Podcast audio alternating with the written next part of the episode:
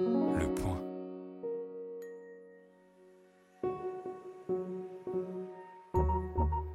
Bienvenue chez Les Contrariantes, le podcast des idées élevées en liberté. Nous recevons toutes les deux semaines un invité pour un grand entretien. Bonjour Peggy. Bonjour Laetitia. Aujourd'hui, nous avons le plaisir de recevoir Alain Finkielkraut, écrivain, académicien, producteur de l'émission Réplique sur France Culture, avec lequel nous allons évoquer son dernier livre, L'après-littérature, paru chez Stock. Puisque notre époque doit expier toutes ses fautes et renier son passé au nom de l'inclusion ou de la tolérance, dites-vous Alain Finkielkraut dans ce livre, elle perd la capacité toute littéraire à embrasser la subtilité et la singularité. C'est de ces sujets dont nous aimerions parler avec vous aujourd'hui et peut-être d'autres sujets au fil de cette conversation. Et pour cela, je laisse Peggy ouvrir notre discussion. Alors, est-ce que vous pouvez, euh, pour nos auditeurs, euh, revenir sur le personnage de Tante Céline chez Proust et votre choix d'en faire, euh, pour ainsi dire, la marraine de notre époque? Alors, Tante Céline est un personnage très secondaire de la recherche du temps perdu. C'est la grand-tante du narrateur. Nous sommes au début du premier volume, du côté de chez Swann. Et justement, Swann fait son apparition dans le livre.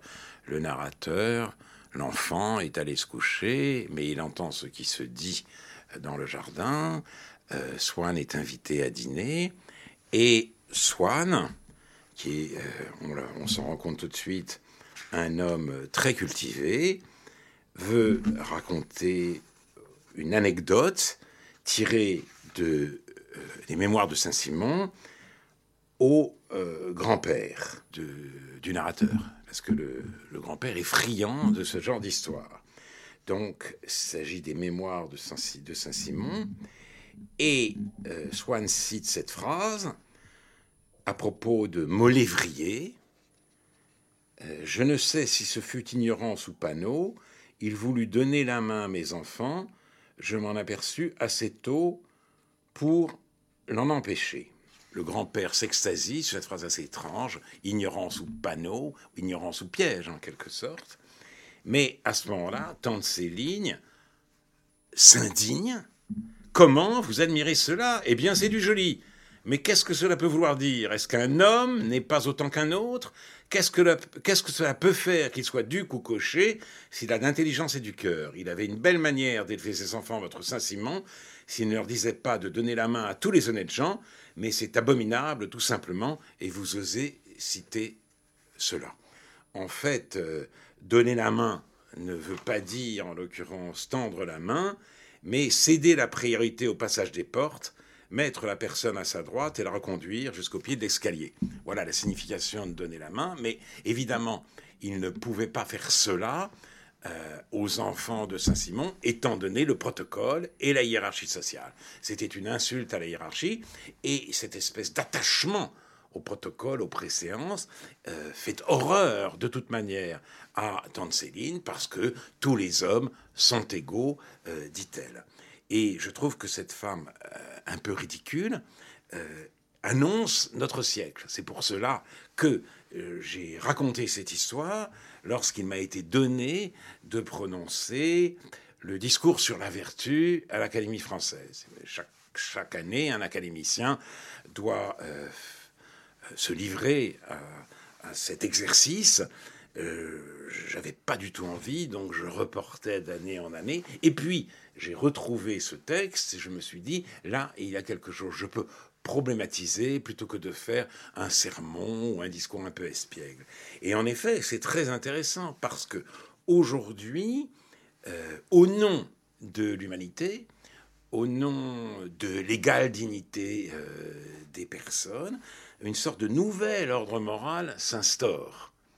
Et il est, il est, tout à fait étrange que cette euh, vieille fille, guindée et déjà ridicule, puisse incarner la prémonition de cet ordre moral-là, qui n'a rien à voir avec celui qui a pu prévaloir, notamment euh, dans la deuxième moitié très victorienne du XIXe siècle, parce que l'ordre moral classique était inspiré par l'idéal ascétique, c'est-à-dire euh, la primauté de l'esprit sur la chair et la surveillance de la chair. Et on se souvient du procès 1857, de l'année 1857, où euh, Flaubert pour Madame Bovary et Baudelaire pour les fleurs, du mal se sont retrouvés au tribunal. Hein, et face à un, homme devenu euh, pauvre de lui célèbre, le, procureur Pinard, je crois. Bref, euh, c'est autre chose. Maintenant, c'est l'idéal égalitaire. Donc, il ne s'agit pas de surveiller la chair. Euh, et cet ordre moral-là, c'est ça qui est très intéressant, ne pèse pas sur les artistes. Il émane des artistes eux-mêmes, notamment, je le souligne ici peut-être plus encore que dans mon livre, notamment des metteurs en scène. Très intéressant, ceux qui sont vraiment les grands intercesseurs de l'art, des œuvres. Euh, metteur en scène, ce mot, Villard n'en voulait pas, tellement il le trouvait déjà prétentieux. Il disait non, moi je suis un régisseur. Lui, le célèbre fondateur du Festival d'Avignon.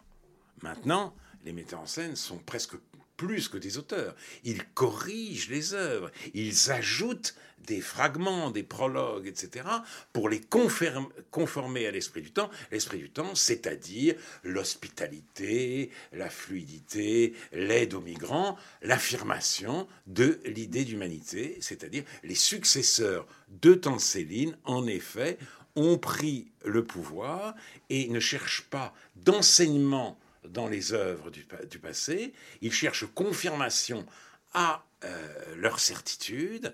Quand ces œuvres ne peuvent pas leur offrir cette confirmation, elles sont écartées, sinon elles sont présentées, mais corrigées dans le sens de l'époque, car ce qui caractérise notre époque, c'est son immense fatuité. C'est-à-dire, c'est ça le woke. Le woke, c'est l'éveillé. L'éveillé, c'est-à-dire celui qui sait tout, qui a une sensibilité éveillée à toutes les injustices, à toutes les discriminations, et qui peut donc regarder le passé de haut parce qu'il n'a rien à apprendre, n'a rien à apprendre, à en apprendre. Donc aujourd'hui est un blanc-bec insupportable. Alors de quand datez-vous ce, changement? Parce qu'on pourrait aussi euh, faire l'hypothèse que c'est euh, peut-être vous aussi qui avez changé, votre regard a peut-être changé sur la société au fur et à mesure de votre carrière. Ou alors c'est vraiment la société qui a changé à votre avis? De quand date ce changement? C'est un phénomène qui, euh, qui est déjà assez ancien, c'est-à-dire les, la dernière décennie du XXe siècle. Et peut-être d'ailleurs c'est la grande surprise de notre époque. Parce que le communisme, l'idéologie communiste, s'est effondrée, elle, dans les années 70 du XXe siècle. Le, communisme réel a suivi, mais l'effondrement d'idéologie, c'est euh, euh, la dissidence euh, en Europe centrale, Solzhenitsyn, les nouveaux philosophes relayant le travail des pionniers qui étaient Claude Lefort et Cornelius Castoriadis. Donc, plus personne n'y croyait. Cette idéologie s'écroule. Et on s'est dit, bon, avec la fin de l'idéologie communiste, communiste, c'est aussi la fin de l'idéologie. C'est-à-dire, on va aborder l'histoire avec un peu plus de modestie, et puis, surtout, on pourra se parler. Et il est vrai que dans les années 80, les gens se parlaient. Euh, euh, c'était le débat. Le, le paradigme de la guerre disparaît, hein, le combat, la guerre, et c'est le paradigme de la conversation qui, s'impose à nouveau. Donc les, intellectuels discutent sans anathème, sans trop, sans invective, mais quelquefois avec vigueur. Hmm. Or, c'est une parenthèse heureuse, une parenthèse enchantée. L'idéologie a fait son retour. Sous, sous une toute autre guise. Ce n'est pas l'idéologie communiste, même si avec Badiou et d'autres, elle a encore des partisans. Mais ceux-là sont nostalgiques. L'hypothèse communiste, plus personne n'y croit. Mais l'antiracisme a pris le relais. Et ça, c'est vraiment une douleur. Parce que qui peut ne pas être, après la Deuxième Guerre mondiale, antiraciste? C'est vraiment la moindre des choses, c'est le principe de base. Mais non, tout d'un coup, l'antiracisme s'est transformé en idéologie. Voilà, c'est-à-dire là encore, un drame, un univers à deux dimensions, un drame à deux personnages, le, le, mâle blanc, euh, coupable de tous les vices, de toutes les turpitudes, et puis euh, ses victimes, ses innombrables victimes. Et cette vision du monde, simplisme, simpliste, s'est imposée dans euh, le monde intellectuel, surtout dans le monde universitaire, de là date le politiquement correct, et le politiquement correct qu'on a cru à un moment être une maladie, une fièvre américaine, mais hélas, cette pandémie s'est répandue et personne n'a trouvé de vaccin. Donc, ce politiquement correct règne maintenant des deux côtés de l'Atlantique. Je parlais des metteurs en scène, des artistes. Il faut parler maintenant des intellectuels, les professeurs et les étudiants. Ce qui est aussi un changement par rapport au gauchisme. Parce que le gauchisme, c'était surtout les étudiants, avec quelques professeurs, bien sûr, et, et de renom. Et euh, là, c'est une surenchère entre les uns et les autres. C'est-à-dire que les, étudiants demandent euh, des études intersectionnelles, études de genre, etc., etc. Et quand ils ne le font pas, ce sont les professeurs qui le leur reprochent. Donc il y a une espèce de jeu de surenchère. Et c'est aussi un autre changement par rapport à l'idéologie communiste. Et ça, je voudrais y insister. Parce que j'ai lu, j'ai relu la préface d'un livre de Mona Ouzouf absolument extraordinaire. Beaucoup de ces livres euh, méritent ce qualificatif, mais celui-là, c'est le livre d'ailleurs qui a eu le moins de succès euh, commercial. ce livre s'intitule La Muse démocratique et il porte sur Henry James. Et donc, mais la préface, ça fait tant j'ai dit, voilà, j'ai été communiste. Et c'est vrai, j'étais avec François Furet et tout le monde, et, c'était justement au sortir de la guerre, jusqu'en 56, jusqu'à l'invasion de la Hongrie par euh, euh, la Russie et ses alliés. Euh, mais elle dit, on avait, un, on avait un monde à part, on avait la littérature. Et là, justement, ça rééquilibrait. C'était notre échappée belle, notre bouffée d'air libertaire, notre paisible hérésie.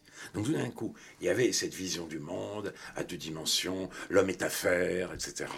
On est en train de faire l'homme, enfin bref. Et puis il y avait Henry James, qui était tout à fait autre chose, qui était une sorte d'exploration du phénomène humain et même, pourrait-on dire, de la nature humaine. Il disait de la nature humaine, pour un communiste, euh, c'était odieux.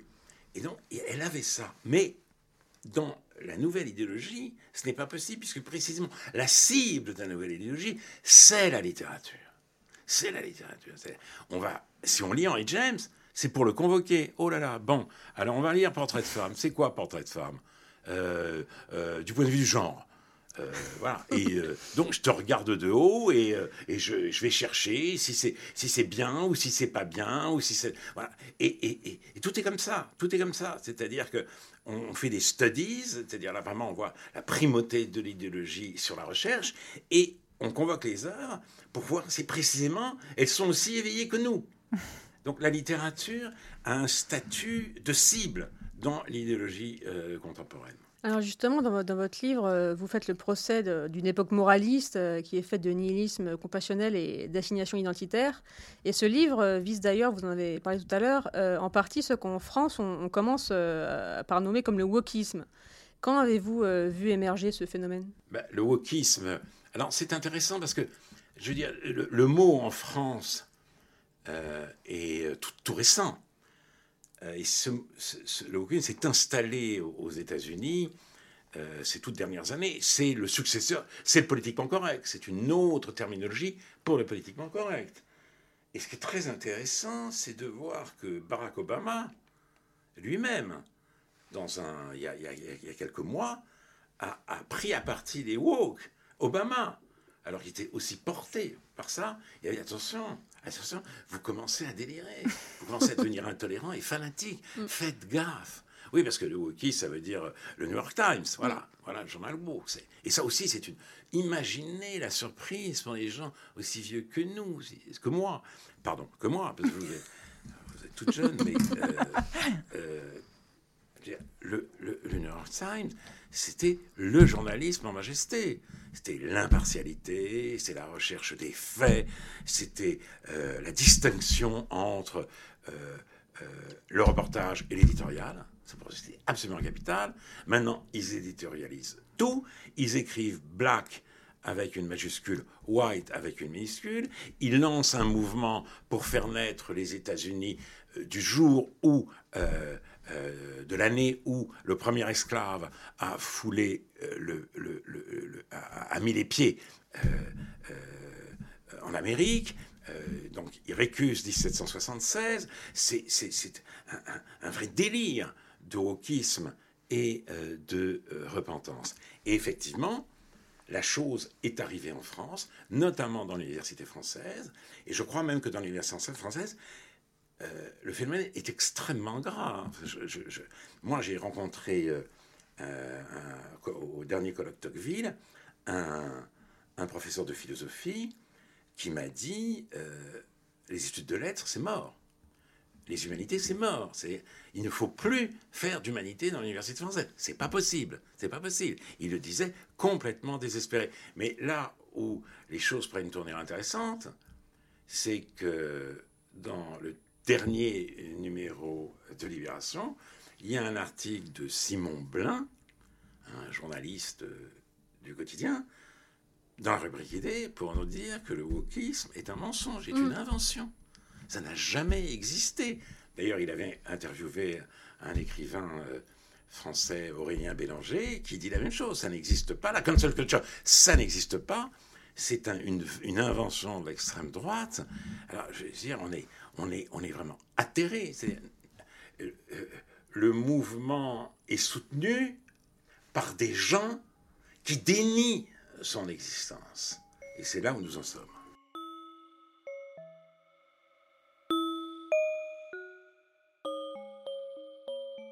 Alors, parmi vos cibles de, prédilection, on trouve le néo-féminisme. Est-ce que vous pouvez nous expliquer ce que c'est que le néo-féminisme? Alors, euh, c'est, je crois que je le dis d'abord en hommage au féminisme authentique et au féminisme originel.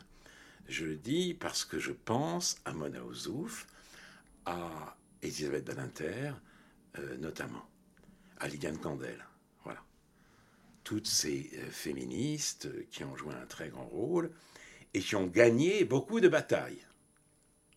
Beaucoup de batailles. Je pense même que le féminisme, mouvement d'émancipation des femmes, a gagné toutes les batailles, absolument toutes.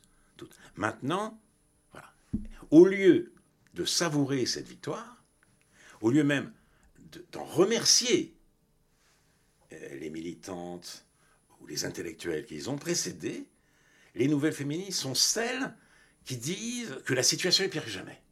C'est ça, nouveau féministe. C'est-à-dire que l'ordre patriarcal sévit avec une force inouïe, que deux hommes sur trois sont des agresseurs ou des violeurs, que nous vivons dans une culture du viol. Donc le nouveau féminisme, c'est un mensonge auquel croient celle-là même qui le propage. C'est-à-dire, c'est une réalité parallèle qu'elle s'invente. C'est euh, une sorte de bovarisme victimaire. Elles se croient autres qu'elles ne sont et elles se croient, elles se veulent victimes. D'ailleurs, l'ordre patriarcal est mort. Euh, comment pouvoir parler d'ordre patriarcal quand, avec les nouvelles technologies, et les droits individuels qui euh, profitent de euh, leur émergence, l'homme devient facultatif dans la procréation. Quand les femmes se font avorter comme elles le souhaitent, quand elles le souhaitent, on ne peut plus, euh, on ne peut plus parler d'ordre patriarcal. Donc, mais là où cela devient euh, très intéressant. On se dit, mais comment ce mensonge peut-il s'installer? Oui, j'ajoute, si nous vivions, si la domination masculine sévissait encore, personne n'irait la chercher dans la langue. L'écriture inclusive est la preuve que l'ordre patriarcal est une chose du passé. Ils n'ont que ça. L'écriture inclusive et l'avortement le plus tard possible. Ça, ça va être un nouveau sujet tout à l'heure. 16 semaines, 18 semaines, 30 semaines, je ne sais pas combien, voilà, jusqu'à 8 mois. Mais il y a un moment, il faudra quand même dire que c'est, on broie un être. Il y a un moment, oui. C'est le, voilà, comme liberté, le broyage de naître, de l'être que j'ai à l'intérieur de moi-même, parce que mon corps c'est moi, mon, cet embryon c'est moi. Il, faut, il faut quand même que ça s'arrête un tout petit peu. Mais on voit, on voit c'est aussi le dernier titre de Libération. Des femmes se font avorter en Belgique parce qu'elles n'ont pas obtenu euh, les, je sais pas combien de semaines demandées, et ça va continuer. Or, l'interruption volontaire de grossesse existe en France. Donc ce sont des luttes, des luttes arbitraires, des luttes absurdes, des luttes cruelles.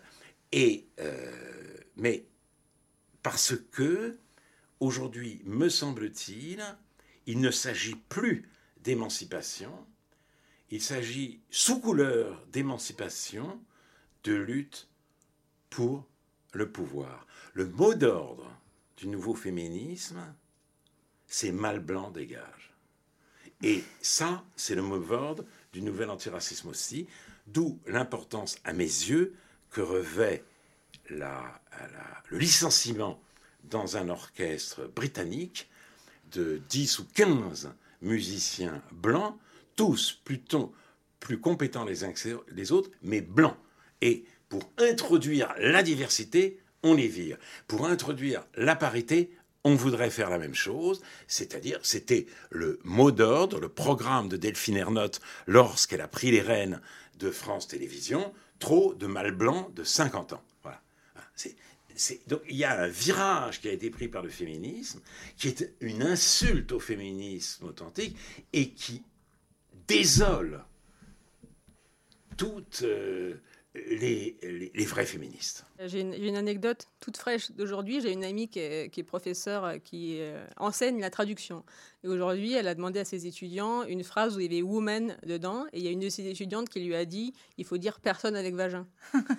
Oh, c'est beaucoup plus. mais c'est très intéressant. Non, mais c'est ça, parce que y a, l'écriture inclusive, on, on, en, on, en, vient à l'extrême qui est en fait la disparition des femmes.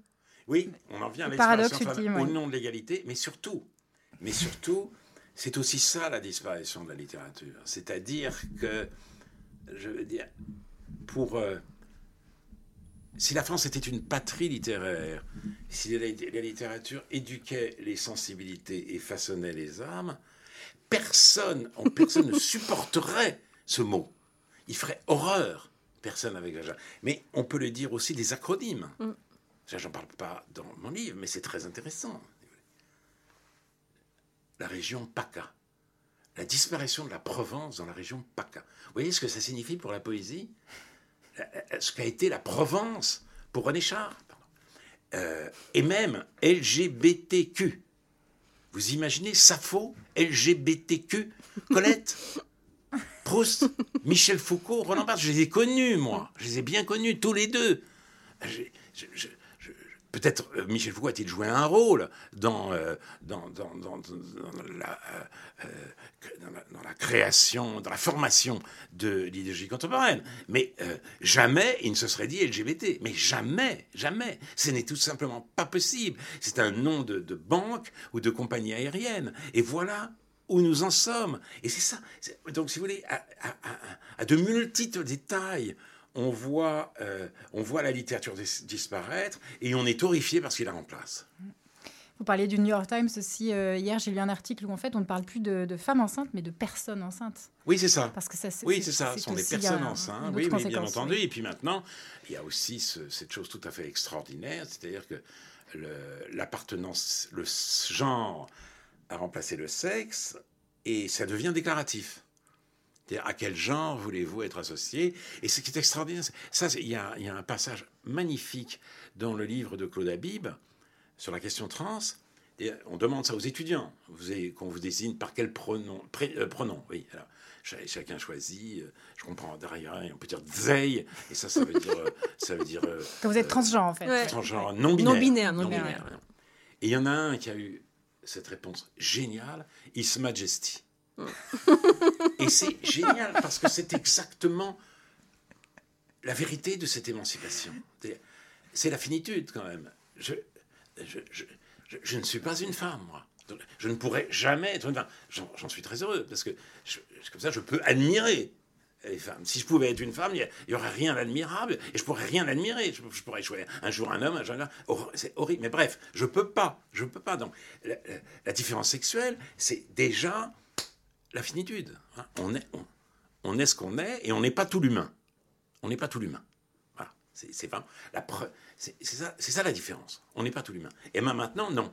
Maintenant, au bout du bout de l'émancipation, on peut choisir un jour ceci, un jour cela, fluidité, transgenre, etc. Donc la vérité, c'est His Majesty.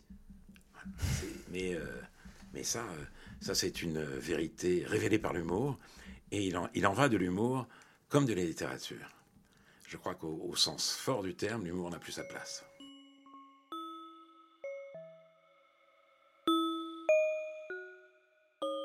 Alors, il y a un passage du livre qu'on a beaucoup apprécié, euh, Peggy et moi, euh, quand vous citez euh, donc ce personnage de l'extension du domaine de la lutte de Michel Houellebecq, donc Raphaël Tisserand. Donc, vous confessez non pas tant votre empathie que votre identification avec ce personnage. C'est le loser absolument pas magnifique, selon l'expression de Peggy.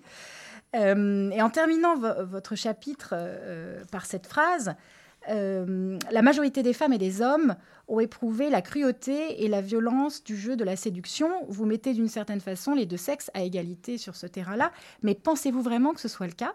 La séduction ou le marché sexuel, hein, pour parler comme euh, Michel Houellebecq, n'est-elle pas un domaine où les femmes ont clairement l'avantage? L'avantage Oui.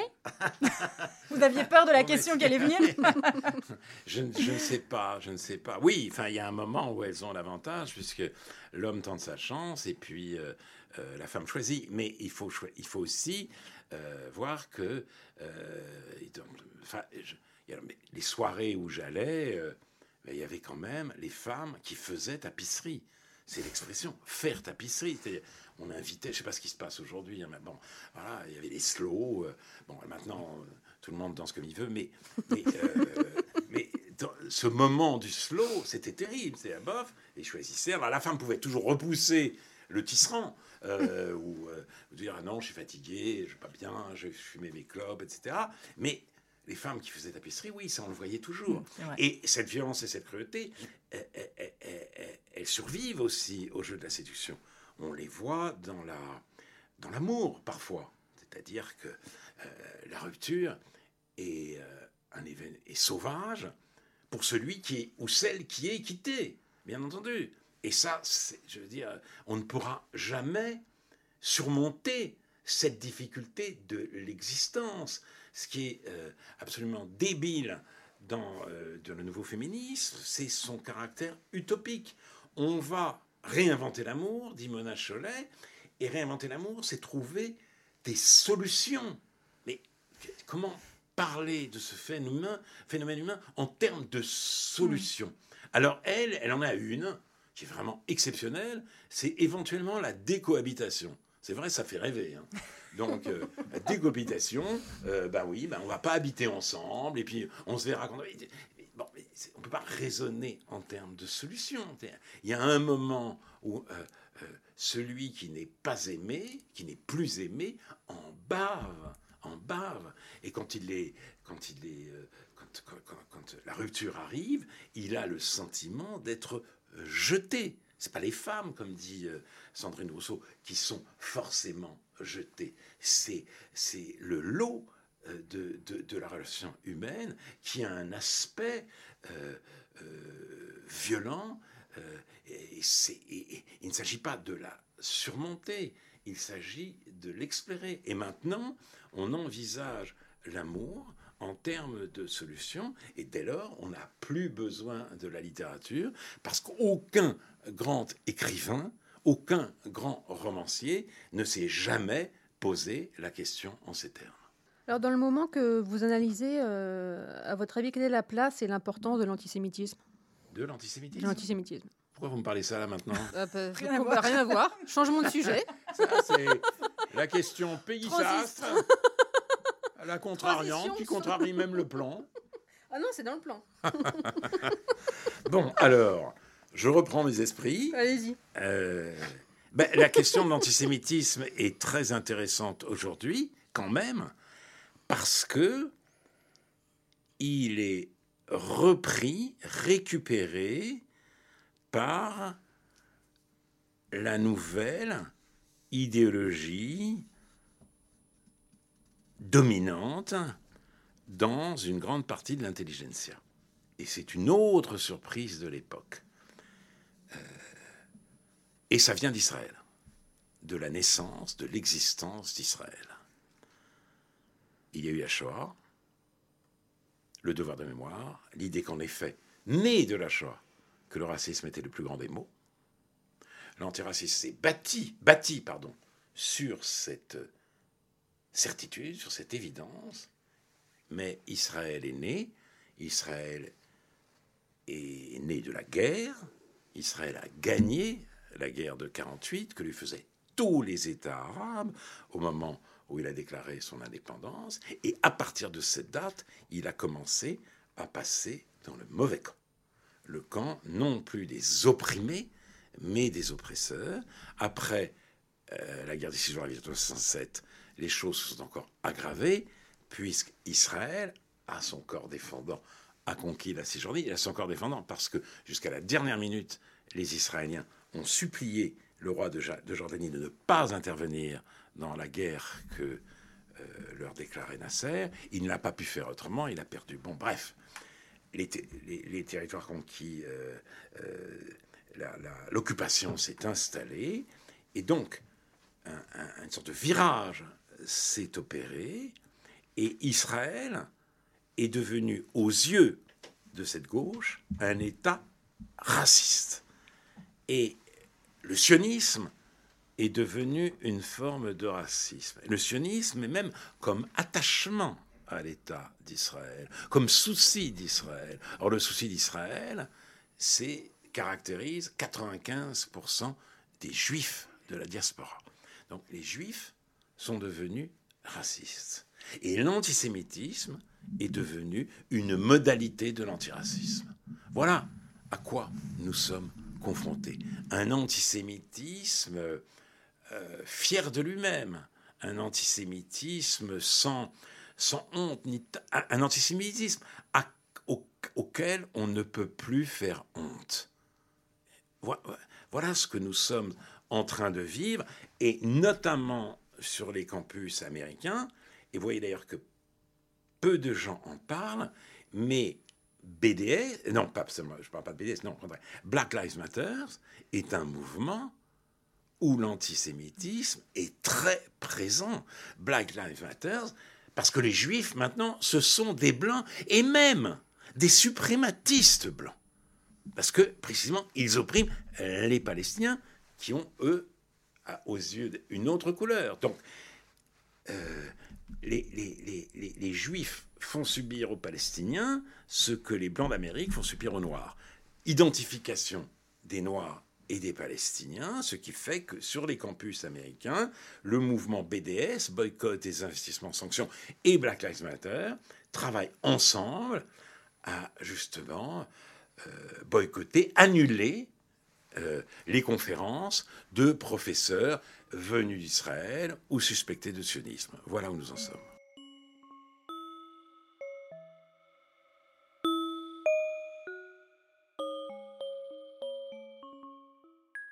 Alors pour revenir sur une chose que vous disiez tout à l'heure à propos de l'État et des artistes, euh, il y a un chapitre dans votre livre sur la cérémonie 2020 des Césars et vous écrivez Ce n'est pas l'État de nos jours, c'est le monde des arts et du spectacle qui, mobilisé contre toutes les formes de domination, organise les cérémonies de la haine. Alors, dans votre travail au quotidien, donc votre travail d'intellectuel public, euh, de producteur d'émissions, euh, comment vous débrouillez-vous avec ces nouvelles formes de censure horizontale? Censure horizontale bah, C'est une censure horizontale au sens où elle vient de toute la société, elle ne vient pas forcément ah du oui. haut. Je dis, en plus, elle vient du monde du spectacle lui-même. Hein. C'est ça qui est terrible. La sens... Et des journaux. On peut, on, peut, faire la même analyse pour les journaux. Euh, euh, je vais vous citer un homme que, qu'on n'a vraiment pas le droit de citer aujourd'hui. Euh, mais tant pis, je le fais. C'est Renaud Camus qui dit dans un tweet quelque chose comme par rapport à la presse muselante, la presse muselée, c'était le bon temps. Nous sommes entrés dans l'ère de la presse muselante. Pour revenir à la cérémonie euh, des Césars, il y aurait beaucoup de choses à en dire. Ce fut une cérémonie de la haine, en effet, où euh, le principal accusé était Roman Polanski, et cela bien avant même qu'on apprenne qu'il allait obtenir euh, l'Oscar pour J'accuse, car toutes les, tous les sketchs de euh, Florence Foresti, qui était, euh, qui était la meneuse de jeu, je ne sais pas comment il faut l'appeler, portait sur Polanski, sur la taille de Polanski, puisque c'était le nain Hatchoum, sur les vices supposés de Polanski, puisque il était pédophile, sur tout les autres euh, pédocriminels, qui, comme, étrangement étaient tous juifs, quand même. Harvey Weinstein, euh, Simon Epstein, euh, Patrick Bruel, auquel il a été fait référence, Dominique Strauss-Kahn, pas un mot sur Tariq Ramadan, accusé de multiples Déjà, la gêne était extrêmement forte. Et là, et ce qui était étonnant, c'est de voir euh, le ministre de la Culture de l'époque, Franck Rister, applaudir. C'était, vous voyez, la, censure et la haine ne venaient pas de Big Brother, ne venaient pas du pouvoir, elles venaient de l'humoriste, et le pouvoir, lui, euh, suivait. Le pouvoir suivait. Euh, le, pouvoir, le pouvoir politique, si vous voulez, se mettait à la remorque du pouvoir idéologique. C'était quand même tout à fait, tout à fait euh, saisissant. Et puis, euh, ça m'a amené évidemment à réfléchir, puisque Adèle Haenel, l'actrice Adèle Haenel, est partie.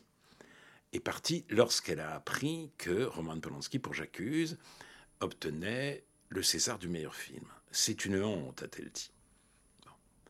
Mais qu'est-ce qu'elle sait des actes commis par Polanski? Elle devrait savoir que sa victime, sa victime euh, authentifiée, Samantha Geimer, le soutient. Qu'elle dit Comment, pouvez-vous vous réclamer d'une juste cause si vous ne respectez pas euh, les personnes que vous prétendez soutenir? Voilà ce que dit Samantha Geimer, premièrement. Et puis, on a l'impression qu'elle est dotée d'une sorte de, don de seconde vue parce qu'elle a vécu. là, on sort du droit et de la littérature en même temps, parce que le droit et la littérature sont dans le même bateau. Il lui avait quelque chose. Christophe Ruggia, lorsqu'elle était adolescente ou préadolescente, s'est montré pressant avec elle.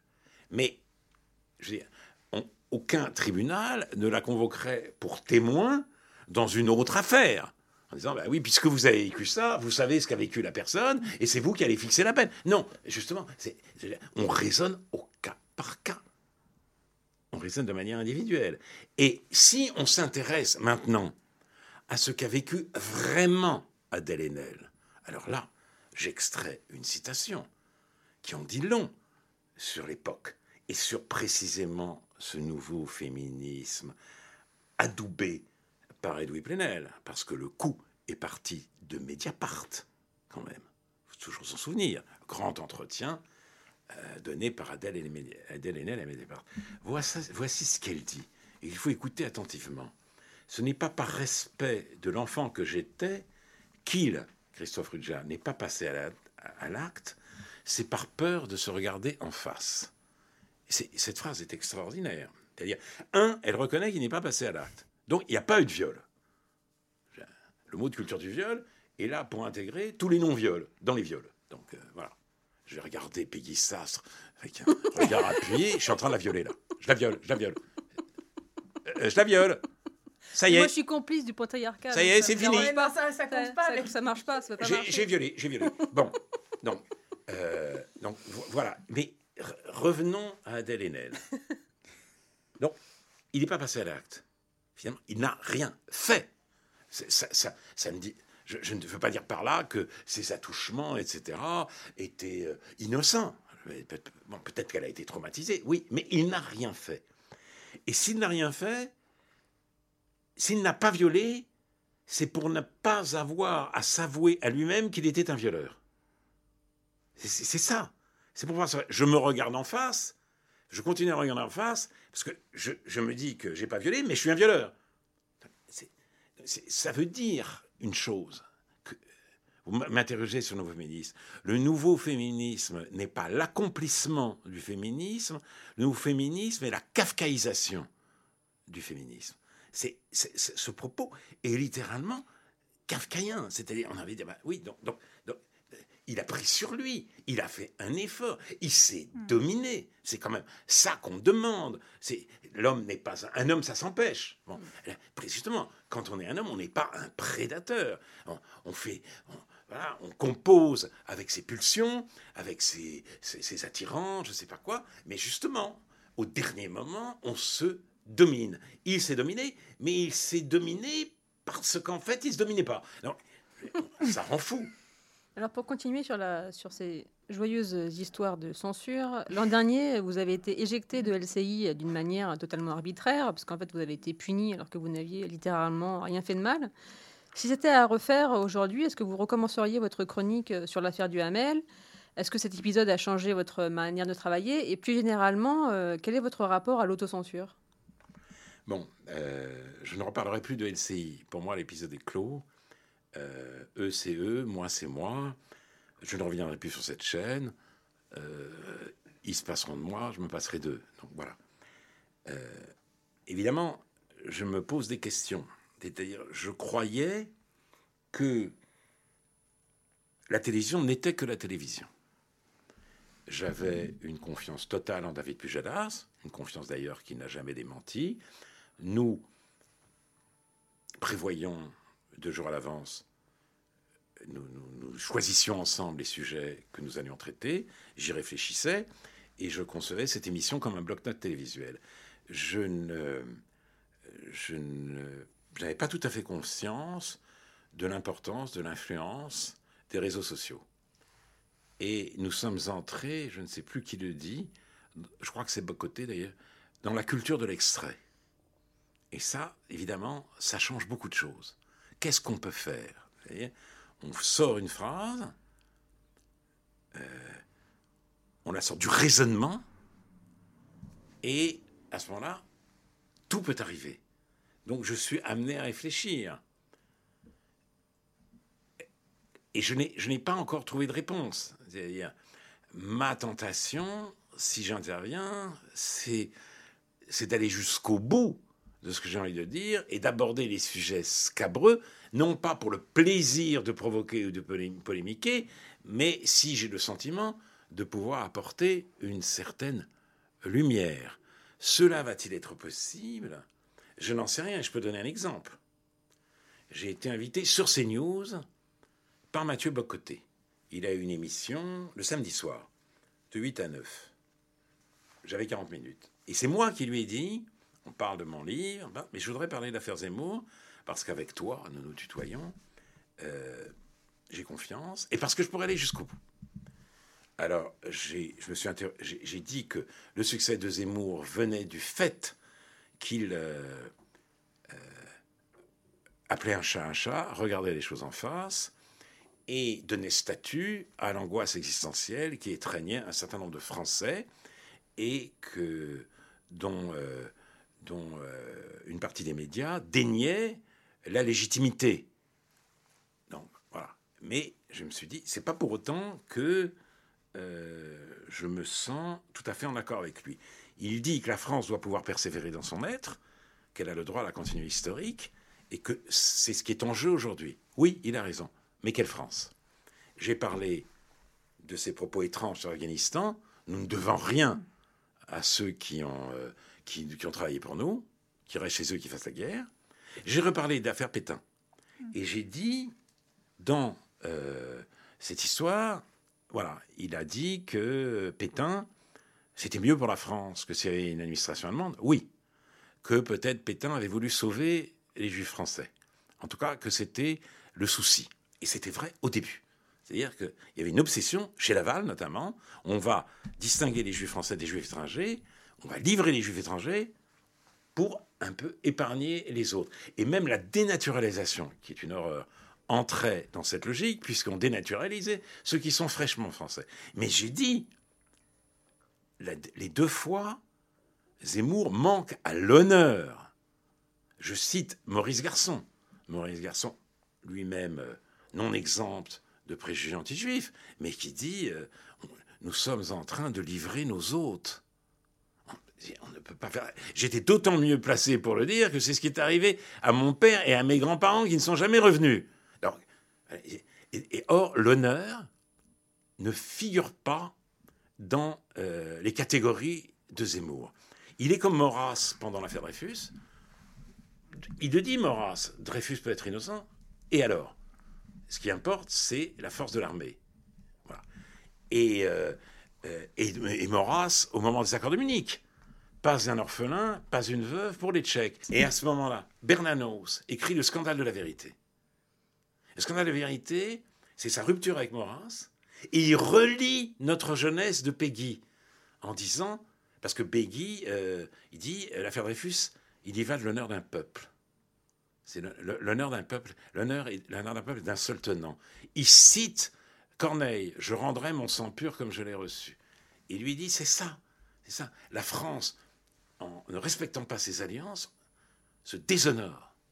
Et il y a une politique de l'honneur qui est meilleure que l'autre. Donc je dis, pour Zemmour, la France, c'est l'intérêt de la France, rien d'autre. Donc pour moi, c'est un problème. Et je dis, en plus, le problème est plus vaste encore, c'est-à-dire que Maurras revient au moment où c'est Peggy qu'il nous faut. Et j'ai envie de continuer à réfléchir à ça, parce que je crois que, oui, je ne sais pas si l'idée est profonde, mais je, je, crois que cette divergence mérite absolument d'être creusée. Bon.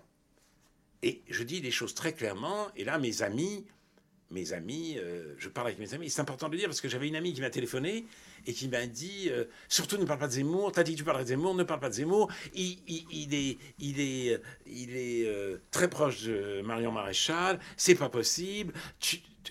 et après, je l'ai au téléphone, elle est, elle est contente, elle, elle, elle, a envie de réfléchir à ce que j'ai dit. Je dis pas ça pour me faire à moi-même des compliments, mais parce que le printemps républicain m'est tombé dessus et avec cette culture de l'extrait, je ne sais pas quoi, c'est-à-dire euh, Gilles Cavreul, du Printemps républicain, écrit un texte dans, sur, je sais pas, pour, euh, euh, sur son site, enfin bon, pour tout le monde, quoi. Et où il dit, en défense de Zemmour, Alain Finkielkraut a dit que Pétain voulait sauver les Juifs français, ça n'a jamais été vrai. Et il dit en défense de Zemmour. D'abord, j'ai pas dit j'ai dit au contraire, j'ai dit pour enfoncer Zemmour. Et mon père est parti en 42 parce qu'il était apatride quand même. Et c'était les étrangers et les apatrides qui étaient à la Fédé. Donc ce que je dis n'est pas fou. Il y a peut-être un moment, bien sûr, où euh, la collaboration est, devenue totale, mais ce souci existait. Donc, non. Un, ce souci existait. Deux, je ne l'ai pas dit en défense de Zemmour. Et là, tout d'un coup, la rumeur, la petite rumeur se répand que je défends Zemmour. Vous voyez? Donc c'est une difficulté dont je, ne viendrai jamais à bout. À partir du moment où vous abordez un sujet complexe, même les gens apparemment les mieux intentionnés ont besoin de simplifier. Ont besoin de simplifier. Donc voilà, je ne suis pas au bout de mes peines. En effet, oui. Euh, alors, à nouveau, vous posez une question sur LCI. Euh, pardonnez-moi, mais euh, c'était lors d'une émission en fait qui s'est passée quelques mois euh, avant cette émission, vous avez fait votre chronique sur Duhamel, lors d'un débat, la grande confrontation du 13 novembre 2019, animé par David Pujadas. Et là, vous avez subi les foudres des foules indignées pour une blague que euh, beaucoup ont fait mine de ne pas comprendre quand vous, euh, avez lancé violer, violer, violer, je dis aux hommes, violer les femmes. D'ailleurs, je viole la mienne tous les soirs parce que vous étiez agacé par l'extension à outrance euh, du, terme viol. Alors, euh, je, le cite pour rappeler hein, l'épisode, mais ce qui est aussi intéressant dans cette émission, qu'on a regardé à nouveau avec Peggy, c'est que vers la fin de l'émission, en fait, le ton est monté parce que vous aviez une sorte d'altercation avec l'universitaire Maboula Souma Oro sur la question de la gratitude. Vous lui reprochiez de n'avoir aucune gratitude envers la France, elle n'était pas d'accord, et d'ailleurs, elle vous, elle vous expliquait qu'elle n'avait pas à avoir de gratitude envers notre pays. Et elle vous lance, alors c'est couvert par d'autres voix, hein, mais on l'entend quand même, c'est terminé, votre monde se termine, à vous. Hein. Alors comment analysez-vous ce genre de propos et puis cette façon de débattre? Non, c'est tout à fait. J'avais oublié qu'elle m'ait dit, dit c'est terminé, et je vous remercie de me le rappeler. Elle était à côté d'une euh, euh, euh, leader écologiste, Sandra Rigol, qui je crois est depuis devenue numéro 2 du parti, derrière Julien Bayou, qui m'a traité de raciste. Et là encore, c'était absolument saisissant, parce que je disais, nous avons un destin commun. Mes parents viennent de Pologne. Ils sont arrivés. Euh, enfin, mon père était déporté de France, etc. et tout d'un coup, je fais des études et, euh, je bénéficie euh, de, l'école républicaine. je passe mes diplômes. Donc forcément, j'ai une certaine gratitude à l'égard du pays qui m'a permis de faire ça. En Pologne, ça n'aurait pas été possible de la même façon. Donc voilà. Et je lui dis, euh, et, elle dit, ah ben non, euh, aucune gratitude, etc. Bien sûr, je peux m'installer dans le grief, dans la revendication, dans la haine. Je peux même être professeur de haine. Puis c'est ce qu'elle est, elle enseigne. Donc elle enseigne la haine de la France ce qui est quand même tout à fait extraordinaire. La France, la haine de la France devient un sujet d'enseignement, ça, au, travers des multiples studies. Donc, je suis absolument euh, euh, sidéré euh, par ce qu'elle me dit, euh, par l'appellation de raciste que je prends en pleine figure, sidéré aussi par ce qui m'arrive, parce que quand je dis oui, oui, violer, violer, violer, je, je, dis ça, je dis ça à Caroline de Haas, qui m'accusait de faire l'apologie du viol n'importe quoi. Ah, qu'est-ce que vous voulez qu'on réponde à une accusation aussi monstrueuse? On ne peut répondre que par la surenchère. C'est vraiment la jurisprudence Cyrano de Bergerac, un, un grand mémoire. Mais non, pas du tout. Il est énorme. Pourquoi dites qu'il est grand? Bien sûr, c'est tellement délirant. Je fais l'apologie. Oui, bien entendu, j'ai fait que ça toute ma vie. Je trouve ça merveilleux. Entendu. Et alors, et alors je, viole, je, viole ma femme tout, je viole ma femme tous les soirs. Trois jours après, je suis invité à Pau euh, pour, une, pour un salon du livre. Je descends de l'avion, je suis accueilli par deux officiers d'enseignement, un homme et une femme, adorable, adorable. Donc ils me disent, on est là pour votre protection. Mais à la descente de l'avion, hein, sur le tarmac. Et ils m'accompagnent, ils sont restés avec moi jusqu'à la montée de l'avion. Et après que j'ai fait mon petit exposé, et pendant que je faisais ma signature, il y avait des femmes très sérieuses qui avaient une espèce de banderole, de pancarte, où il y avait marqué euh, viol, apologie du viol, euh, 5 euh, ans de prison, 45 000 euros d'amende. Et, ensuite, j'étais obligé de rester dans l'immeuble où avait lieu, dans, euh, dans, le bâtiment où avait lieu cette, ce festival, parce qu'il y avait une manifestation dans la rue contre ma présence et mon apologie du viol. Donc là, mais là c'est vrai, c'est-à-dire que les humoristes sévissent sur nos chaînes, notamment euh, dans, euh, dans, le service public, toute la journée, mais toute la journée. Ils se marrent, ils se gondolent sans cesse. Et on a vraiment l'impression que l'humour n'a plus du tout sa place en réalité, que nous vivons à l'ère de l'humour d'après l'humour. Alors, je veux bien qu'on me dise que ma blague est pas drôle. Ça, ma femme, moi, si vous voulez, ma femme l'a trouvé drôle le lendemain. non, non, non, elle n'a pas assisté. Elle n'a pas assisté à l'émission. Je vais raconter. Non, elle est, non, mais pourquoi le lendemain? Elle est euh, au tribunal, elle est avocate. Et elle est au tribunal, et donc euh, l'audience se termine, et il y a un des avocats qui dit non. Il est l'heure, là. Non, il faut que tu y ailles, ton mari t'attend. Hein. Allez, mène-toi, mène-toi. Et donc, évidemment, à ce moment-là, cette blague l'a fait beaucoup rire. Il a fallu, effectivement. Bon. Mais on peut, on peut me dire, ah non, t'es pas marrant, franchement, c'est lourd, c'est nul. D'accord, d'accord. Mais qu'on n'ôte pas à cette plaisanterie le caractère de plaisanterie, c'est tout. Une plaisanterie, c'est un risque. Hein. Mm. Il y a des gens qui rient, il y a des gens. non, à chaque fois, c'est ça, dans les soirées, dans les, dans les dîners, on, tente sa chance. Et puis, bon, alors ça, ça j'accepte évidemment cette critique. Ça me vexerait, mais bon, c'est le jeu. Mais là, c'est pas du tout ça. C'est-à-dire, on prend les. Soit on dit. Euh, on prend littéralement, ah bah ouais, euh, c'est dégueulasse, il viole sa femme, mais c'est dégoûtant, euh, qu'est-ce fait, pourquoi il fait ça? Et, pourquoi elle accepte? C'est vraiment la domination masculine. Soit on dit, on rigole pas avec ces choses-là. Cette phrase, on ne rigole pas avec ces choses-là. Ce qui est totalement absurde, évidemment. Évidemment, parce que c'est. C'est, ça, ça, ça rappelle Kundera et la plaisanterie, si vous voulez. Il a rigolé avec le communisme, Ludwig, bien sûr. On ne rigolait pas avec ces choses-là. Il s'agissait quand même de l'émancipation des peuples. Il s'agissait de la lutte des classes. C'était trop important. vous voyez et, ça, ça fait peur parce que mais justement, euh, les humoristes secondaires, mais qui sont les nouveaux humoristes, les humoristes d'après l'humour? Ce sont les aboyeurs de la bien-pensance. C'est-à-dire, d'ailleurs, ils l'ont dit dans euh, ces, gens du service ils ont été interrogés euh, par le Monde Magazine. Ils mais vous êtes tous à gauche. mais comment on peut être comment un humour de droite, c'est pas possible. Vous n'allez quand même pas rire. Vous quand même pas rire des migrants qui se noient s'est dit, mais c'est pas possible. Voilà, ils en sont. Et le Monde, ça, leur plaisait beaucoup au Monde Magazine. Ils ont fait la couverture, etc. Mais, et, je suis d'autant plus fondé à dire que nous vivons à l'époque de l'humour d'après l'humour, parce que je viens de subir une petite mésaventure intéressante. J'étais invité chez Sonia Mabrouk sur Europe 1 pour parler du livre. Et j'ai dit, il m'arrive quand même de bizarre, on m'accuse simultanément, je, suis accusé de sexisme et en même temps de détestation du rap. Je dis, il faut choisir. Il faut choisir. On peut pas dire les deux choses en même temps parce que s'il y a quelque chose de violemment misogyne, c'est le rap. Et je me mets à énumérer quelques paroles délicieuses des chansons de rap et je dis, un type dit, euh, je t'encule salope, et évidemment, on pense immédiatement à Verlaine. Donc, voilà, ça a beaucoup amusé, mais contre moi, les gens de l'émission Par Jupiter sur France Inter.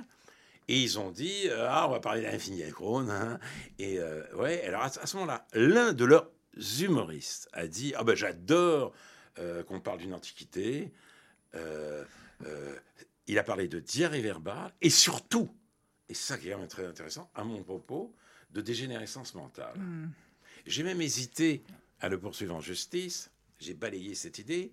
Mais la dégénérescence mentale, la biologisation de l'adversaire, mm. c'est l'extrême droite. Mm. Ça, c'est vraiment la signature de l'extrême droite, premièrement. Deuxièmement, imaginez, puisqu'ils sont de gauche, que, euh, sur France Inter, que euh, un chroniqueur, un humoriste, parle de la dégénérescence mentale de dire bon, il est licencié dans le quart d'heure. S'il n'est pas licencié, c'est un scandale. Mm. Tous les Samuel Gontier, euh, tous les Daniel Schneiderman, de la place fonde sur lui.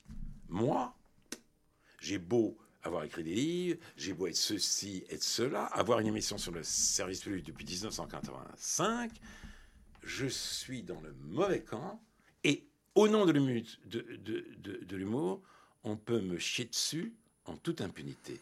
Donc, je parle de la littérature, mais un article, ou peut-être même un livre, pourrait être écrit sur l'après-humour, ou sur l'humour d'après l'humour. Et, je pense que euh, ça donnera des résultats intéressants.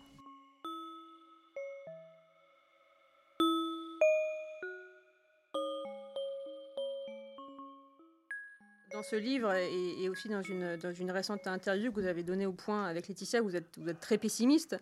Euh, vous dites il n'y a plus de contre-feu à l'envahissement de la laideur et à l'empire des clichés bien pensants. Rien n'arrête le désastre en cours.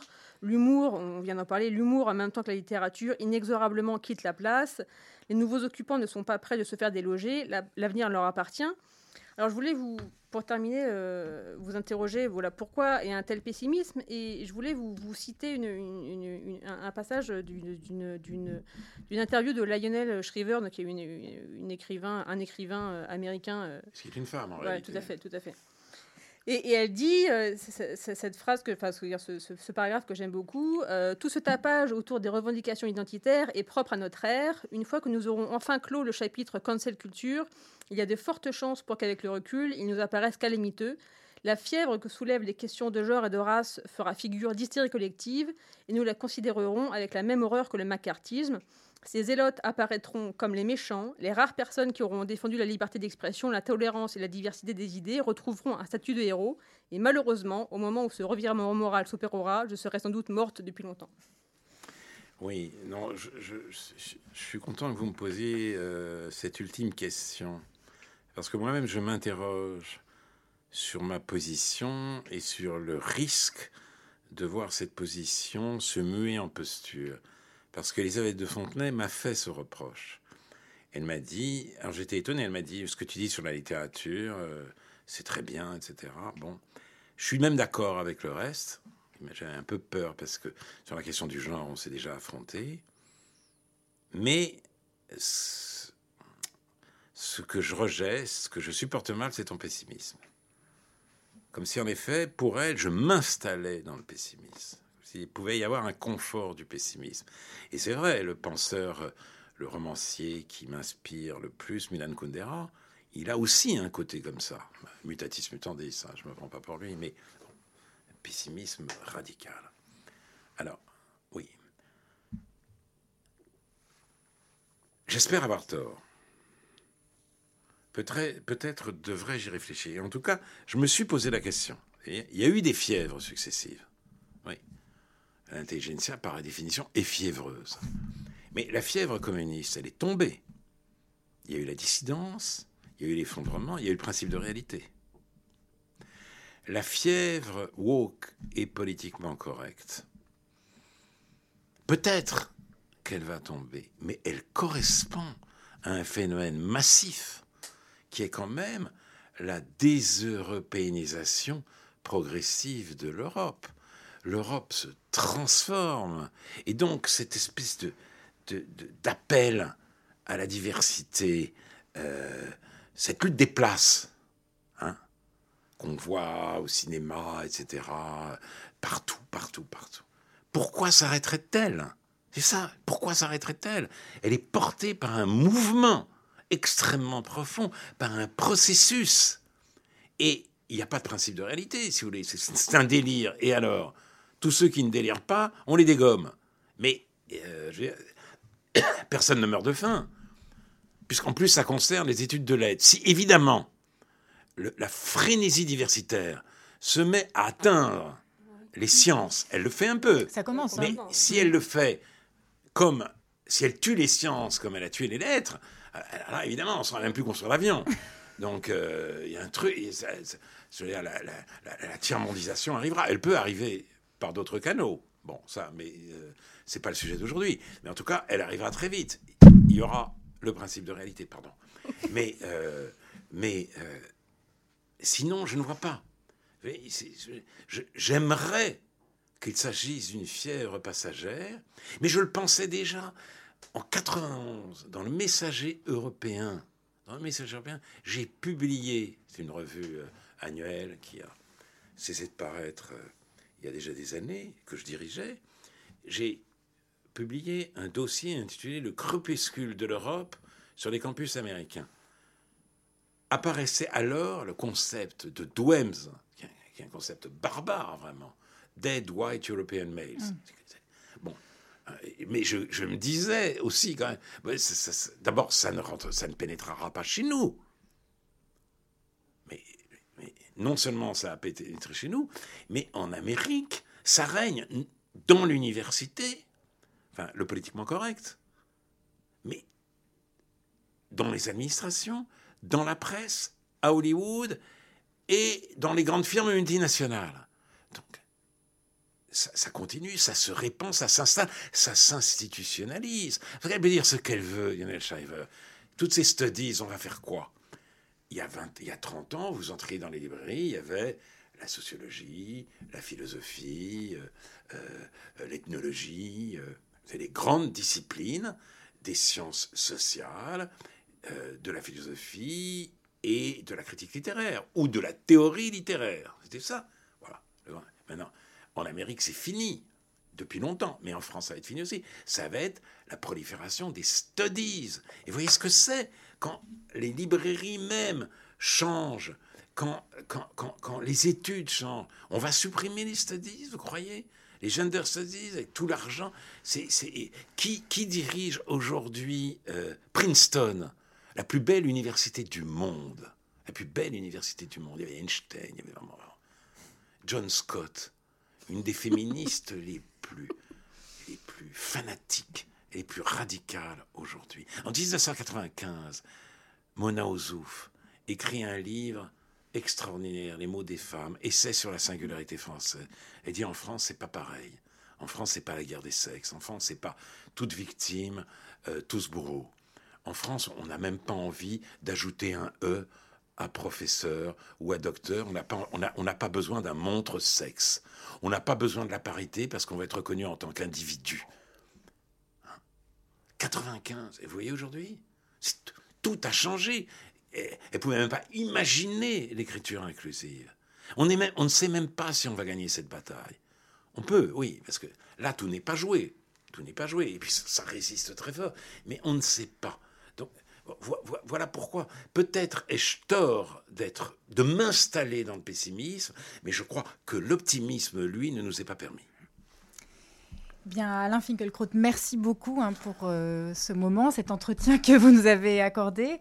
Euh, pour conclure, puisque nous avons parlé d'humour, d'absence d'humour, nous allons tenter de faire mentir ce sombre constat en terminant en musique avec Clémentine Opire, une artiste qui aime caricaturer les prescripteurs de bonne morale en tout genre avec des chansons de rap humoristiques. Voici son morceau Mademoiselle, qui ridiculise l'écriture inclusive et la féminisation à outrance, et dont le refrain est le suivant On ne dit plus mademoiselle, on dit madame à ma grande dame. On ne dit plus mademoiselle, on dit madame, et tout cela c'est fait à mon grand dame. Ou bien devrais-je dire à ma grande dame, le genre masculin